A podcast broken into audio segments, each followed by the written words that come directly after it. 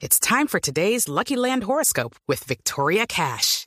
Life's gotten mundane, so shake up the daily routine and be adventurous with a trip to Lucky Land. You know what they say. Your chance to win starts with a spin. So go to LuckyLandSlots.com to play over 100 social casino-style games for free for your chance to redeem some serious prizes. Get lucky today at LuckyLandSlots.com. Available to players in the U.S., excluding Washington and Michigan. No purchase necessary. VGW Group. Void where prohibited by law. 18 plus. Terms and conditions apply. El micrófono mío y el de mi primo son suyos. ¿oye? ¿eh? Ya tiene dos para que hable por el que quiera, oye. El tenista colombiano Alejandro Falla quedó eliminado de los octavos de final del ATP de Valencia. Falla fue superado por el finlandés Jarko Niemin en dos sets con parciales de 6-2 y 6-3. El colombiano buscaba con este torneo lograr un buen resultado que lo confirme en el top 100 del ranking mundial.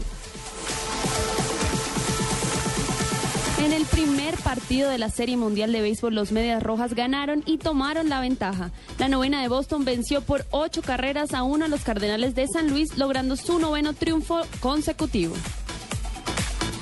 Como cortica, ¿no?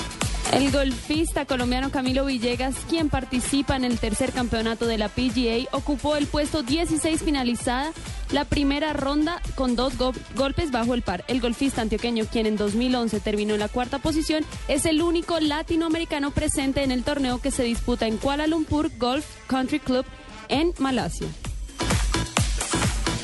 Y Mauricio Haddad, capitán del equipo colombiano de la Copa Davis, no seguirá dirigiendo a la raqueta número uno del país, el pereirano Santiago Giraldo. La verdad es que no soy el entrenador que necesita Santiago, anunció Haddad en una entrevista. Muy los flequitos de la señorita.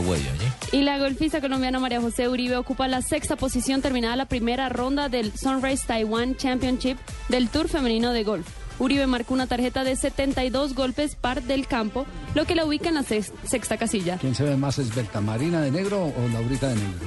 Eh, para mi gusto las dos, mijo, pero esa teoría del señor Ricardo Rego, ¿cómo es la teoría, mijo? Que el- poniendo de negro qué? Sí, se ve uno más flaquito. ¿Y por qué no se lo ponen en la cabeza Pino y usted? Cabezones.